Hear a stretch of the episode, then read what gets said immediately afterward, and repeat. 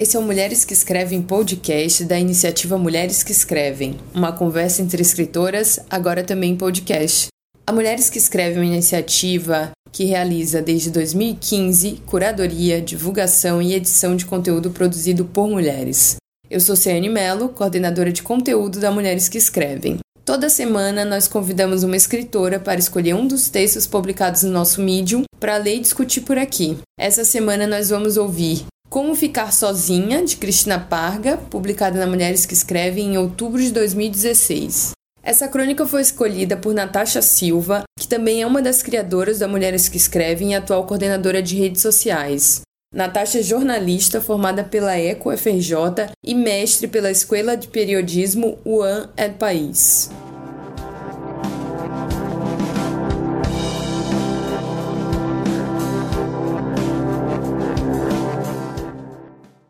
Nas aldeias costeiras da China, por cerca de dois mil anos, mulheres mergulhavam no fundo do Pacífico quase nuas em pelo, com apenas uma máscara e nadadeiras. As águas eram gélidas e as meninas, como sempre treinadas bem cedo, ficavam minutos debaixo d'água, repetindo o mergulho mais de 50 vezes por dia. Não vou encher essa página de fotos lindas de chinesas de topless, mas há que se admirar a capacidade respiratória, o foco e a dedicação de quem consegue suportar o que é delicioso por breves instantes, e, em questão de segundos, vira uma tortura, um mergulho. Tortura ou prazer, eu não conseguiria viver sem treinar meus pulmões para aguentarem o máximo que puderem esse momento único, em que a pele é a nossa única fronteira com o azul. Nada se ouve além do murmurejar das águas, ou o bater do nosso coração, e ficamos livres da gravidade, sociedade e outras amarras, inteiros com nós mesmos, plenos. Não estou fazendo aulas de mergulho, nem de natação, Estou falando de ficar sozinha, num espaço que te envolve e separa da terra, como o fundo do mar. Por voltas da vida, sempre passei muito tempo só. Só, digo, fisicamente, sem ninguém à volta. Independente de ter alguém para chamar de meu amor ou de viver numa casa com seis, sete pessoas. Mesmo numa relação, sempre a insônia me puxa da cama para momentos de plenitude comigo. Ou nos transportes públicos. Ou simplesmente ao andar de fones de ouvido na rua. Ou ao abrir um caderno e escrever. A verdade é que gosto da solidão. Preciso. Adoro estar com pessoas, amigos e ou grupos grandes animados, com gente falando alto, bebendo, dançando. Adoro carnaval. Sou tímida, mas isso é uma característica pessoal, não um diagnóstico. Minha fobia social está bem controlada, muito obrigada. Adoro estar em grupo, mas poucas vezes esses momentos me preenchem tanto quanto aqueles em que estou eu comigo, meu caderno e meu mundo interno, sem ninguém para furar nossa bolha e esvair sua atmosfera de endorfina. Um mundo interno amplo, livre, confortável como um cobertor quentinho de opioides, benzodiazepinas. Ou, por vezes, doloroso como um colchão de pregos. Mas intenso, genuíno, vivo. Talvez algumas pessoas tenham uma tolerância maior à solidão. Eu aguento bem. Ou talvez precise. Porque há um ganho em se estar sozinha. Subestimado, mas está ali, eu percebo. E devo ter percebido desde jovem, porque é nessa ficha que tenho investido minhas economias. Pequenos prazeres como o conforto de estar seguro, poder fechar os olhos se a cabeça estiver rodando de tantas ideias sem que nos achem loucos. Poder escrever horas sem perceber se é noite ou dia. Poder. E aquele instante mágico em que estamos há horas imersos em alguma atividade e de repente o mundo vem e nos atravessa, nos preenche, nos traz à tona, nos assombra. Não acontece toda hora, não há a menor certeza de que irá acontecer. É como um eclipse, meio raro. Mas depois que se vive esse encontro, fica difícil não esperar por ele porque essa espera alimenta qualquer ânsia. Vai colorindo de significado o silêncio, povoando as manhãs preguiçosas, as tardes lentas, o pôr do sol que nunca mais. É tentador trocar qualquer experiência externa por esse mergulho num submerso mundo de isolamento. Mas há um tempo limite, e condições limitantes também. Não se mergulhe em mar revolto ou quando há tempestade, embora, muitas vezes, as águas ainda pareçam o único refúgio. É preciso cuidado. É preciso lembrar dos que ficaram ali presos, para sempre. É preciso saber voltar. Quando há alguém, companheiro, família, o que for, que se ama à nossa espera aqui do lado de fora, é mais fácil vir à tona. Com pérolas e pedras brilhantes, os olhos cheios de histórias para partilhar. Mas repito, é preciso saber voltar.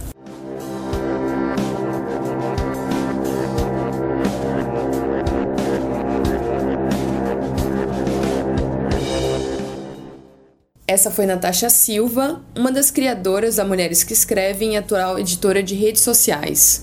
Ela também é autora de Mulheres que Fazem Jornalismo, Eu Não Escrevo há Seis Meses e 147 Bairro de Pilar. Os três textos estão disponíveis no nosso Medium.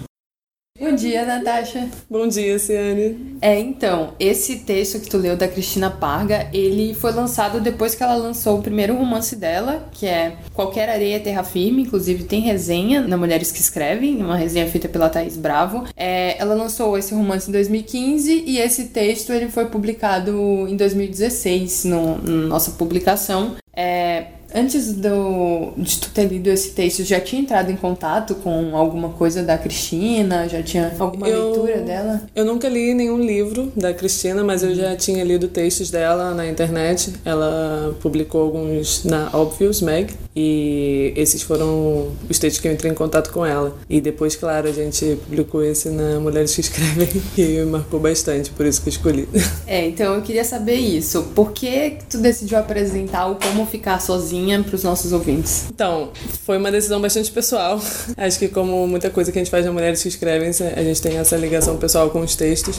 E esse texto, para mim, ele me atrai muito porque eu me senti muito identificada com coisas que eu penso há muito tempo. Acredito que essa ideia de pensar em como ficar sozinho é uma coisa recorrente assim para muitas pessoas e principalmente para mulheres talvez, já que existe toda uma cobrança na questão de relacionamentos e e também na ideia de que a gente tem, sempre tem que estar acompanhado de outras pessoas, se não são amigos, é, amantes, para para se sentir fazendo algo da vida, digamos. E isso é uma coisa que ela faz assim com maestria nesse texto e eu acho maravilhoso como ela relata essa maneira de esse sentimento, né, de ficar entre o desejo de estar sozinho e a reprovação que isso tem na sociedade para si mesmo, né, como a gente se reprova por estar sozinho. E me atraiu muito por causa disso. E eu acho que é um texto que muita gente vai se identificar e também por isso que eu acho que tem que ser lido. É, no início desse texto, ela está falando sobre o mergulho como uma analogia para a solidão. É, eu queria perguntar, também é uma impressão minha ou você também tem essa sensação de que a gente vai lendo e meio que vai mergulhando, vai se perdendo? Sim, com certeza. Eu acho que ela começa o texto dessa maneira, com essa analogia às mulheres mergulhadoras da China, que é uma história já que também é muito conhecida, né?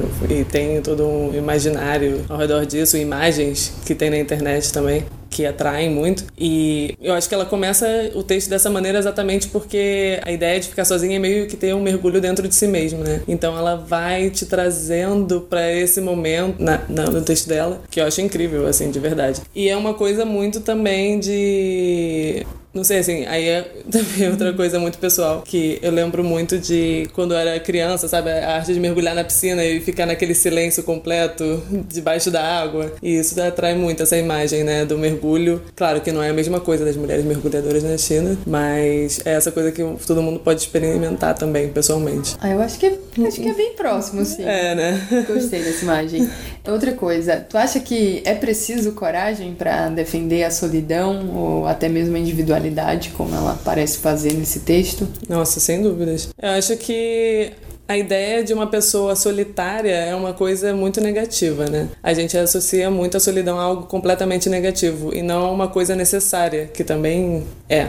E como ela diz no texto, é isso, é, é muito difícil você se aceitar como uma pessoa que precisa de solidão, que precisa também ficar sozinha. No sentido de ser uma mulher escritora, uma mulher que escreve, nesse, nisso de você precisar desse tempo só seu para poder criar alguma coisa, às vezes é muito difícil você conseguir separar esse tempo para você mesma. E brigar por isso é ainda mais complicado, porque ninguém entende como você pode querer optar ficar sozinho, né? E nem que seja seja por alguns momentos no dia. E eu acho que é um exercício diário. Aceitar que você precisa desse tempo e brigar por ele. Eu tô achando engraçado que quando eu li esse texto pela primeira vez, antes dessa conversa, eu fiquei assim, um pouco impressionada com o quanto ela defende a solidão, uhum. mas que parece ser uma defesa assim natural dela, tipo, eu gosto muito disso, é isso. E, e eu não tinha olhado como uma tentativa também de, de defender Assim, acho que ela, acho que ela louva isso, mas Sim. eu não tinha entendido como uma postura de defesa, assim. De, Sim. E eu tô achando engraçado agora que a tua leitura é mais. Ela tá, tá é... tentando pôr um outro lado, né? É, porque eu acho que assim, a primeira impressão, eu lembro de quando eu li esse texto pela primeira vez, a primeira impressão, quando você lê o título, é quase como se, ah, é um manual de como ficar sozinha, né? E na verdade ela leva um pouco isso pra defesa desse espaço pessoal que é necessário. E eu acho bem bacana ver meio dos dois lados também, claro. Eu gosto de textos que enganam a gente, sugerindo um manual. Sim. E nunca acabam, nunca são um manual, né? Acaba sendo mais uma reflexão. É, tem uma, uma questão interessante na tua escolha desse texto, que as pessoas não sabem, mas foi a, a parte da nossa equipe mais distante, né? Tá morando Sim. na Europa atualmente. É, como é que é essa tua relação com, com a solidão? Então, vamos. É difícil tá, tá fora do país? Tem a ver com isso, talvez? É, Sim. Essas tem uma relação e, e também tem uma relação com temas que a Cristina Pargas escreve, né? Ela também é uma pessoa que fica entre dois continentes. Ela é entre Lisboa entre e o Rio e passou muitos anos entre essas duas cidades. E eu acho que eu me identifico muito com o que ela escreve também por causa um pouco dessa sensação. Quando você tá longe de tudo que é a sua realidade, você meio que se sente forçado a estar sozinho. E isso pode ser uma coisa muito agressiva, né? E então eu acho que esse texto pessoalmente é muito importante assim para mim por causa disso, porque foi um processo também. Quando eu fui para sair do Rio, fui para Madrid, tive que reaprender a ficar sozinha num ambiente que não é meu, que não tinha meus amigos da vida inteira ou amigos próximos e a minha família. Então você descobre um novo lado de você mesmo a partir dessa solidão. E eu acho interessante que ela parece oscilar entre essas coisas no texto, sabe? E me senti muito identificada nesse sentido exatamente, porque ela oscila entre essa necessidade de estar com pessoas e estar sozinha. E não sei, eu acredito que também existe isso na, na literatura dela, de como você pode ser duas pessoas diferentes e estar entre duas personalidades por estar entre dois lugares, sabe? Sim. E esse é o tipo de coisa que, claro, para mim é muito me atrai muito porque é uma coisa que eu vivo diariamente. É, acho que tem uma, pelo menos uns dois entendimentos de solidão aí, né? Um como uma coisa ruim que você precisa Sim. superar, e outro o dela, que ela também tenta cair, sair um pouco fora disso, que é eu gosto disso, eu tenho, na verdade, me conter para não. Sim, sim. pra não sucumbir a, tipo, ficar só nisso, né? Com certeza. É, tem, é isso é bem.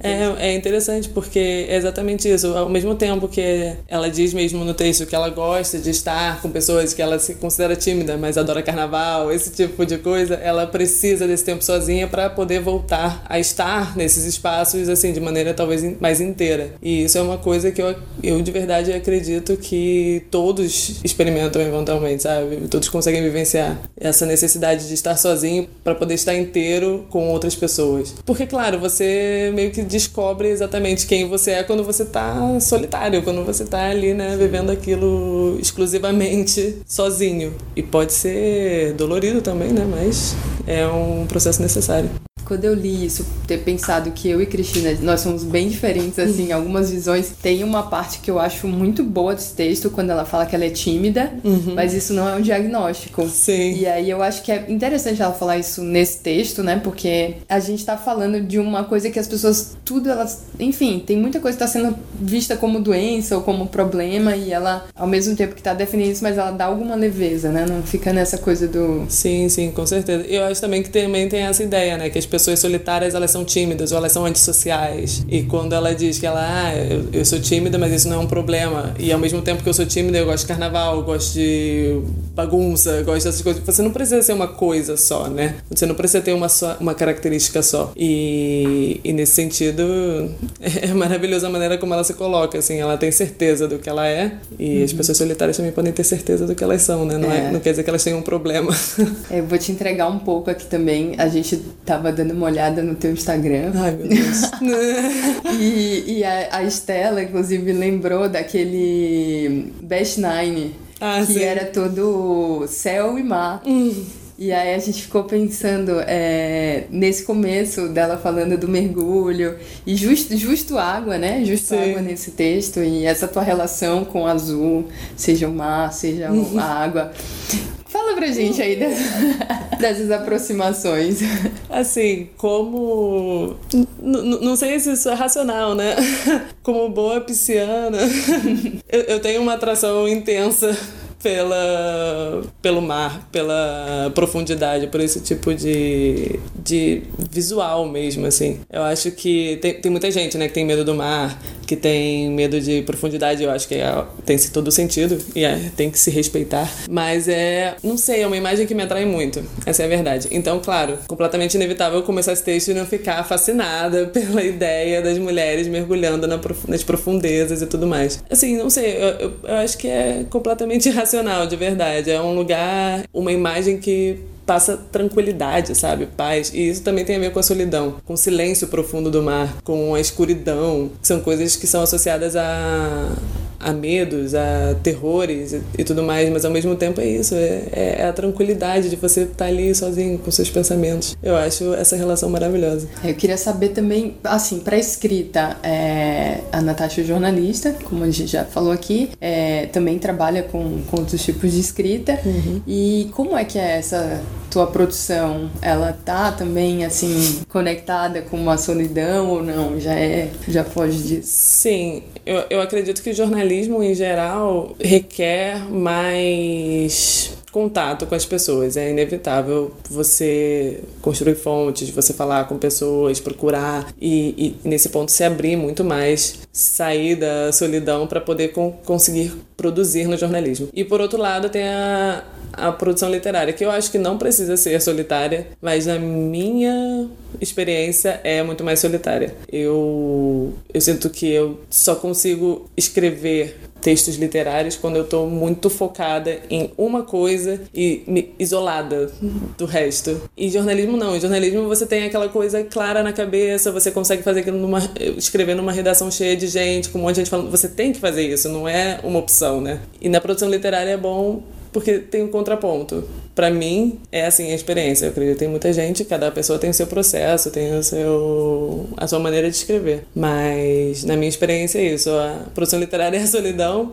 o jornalismo é o coletivo. Talvez, então, a escrita literária seja o nosso mergulho, né? Exato. Também venho de um, uma carreira breve como jornalista, mas eu acho que eu também tinha um pouco de dificuldade, assim, de depender muito de, do contato com outras pessoas para produzir. Apesar de ser sempre enriquecedor também, né? Mas tem, um, tem algumas desvantagens aí de, de É muito difícil, é, porque no jornalismo é isso, você precisa de outras pessoas, você não consegue fazer nada sozinho. E ainda mais uma pessoa que está iniciando uma carreira no jornalismo, ela precisa de alguém que passe um número de telefone, alguém que passe uma fonte. E nisso você tem que ter muito jogo social, que eu particularmente sinto às vezes que eu não tenho. Mas é uma coisa que se desenvolve, claro. Tem que ter tempo paciência para poder insistir nisso. Não é, não é fácil. Mas por outro lado é isso, a carreira literária, a produção pode ser solitária. Eu acredito que a construção de, de uma carreira literária não. Você precisa de muitas pessoas, mas a sua produção pode ser muito mais solitária. E aí que existe o um mergulho mesmo, em si mesmo, no que se quer escrever, no que se quer produzir, se descobrir e colocar ali no papel. É, acho que dá pra gente terminar como a Cristina e falar que é preciso saber voltar, né? Sim, exato. Por mais que a gente mergulhe, a gente sempre vai ter que estar tá atrás desses diálogos, que é que a gente está tentando fazer aqui com mulheres que escrevem. Exatamente. Então, vou te agradecer pela participação. Obrigada. Obrigada a você. Adorei, adorei o texto. E é isso. Volte mais pro Brasil. Voltarei.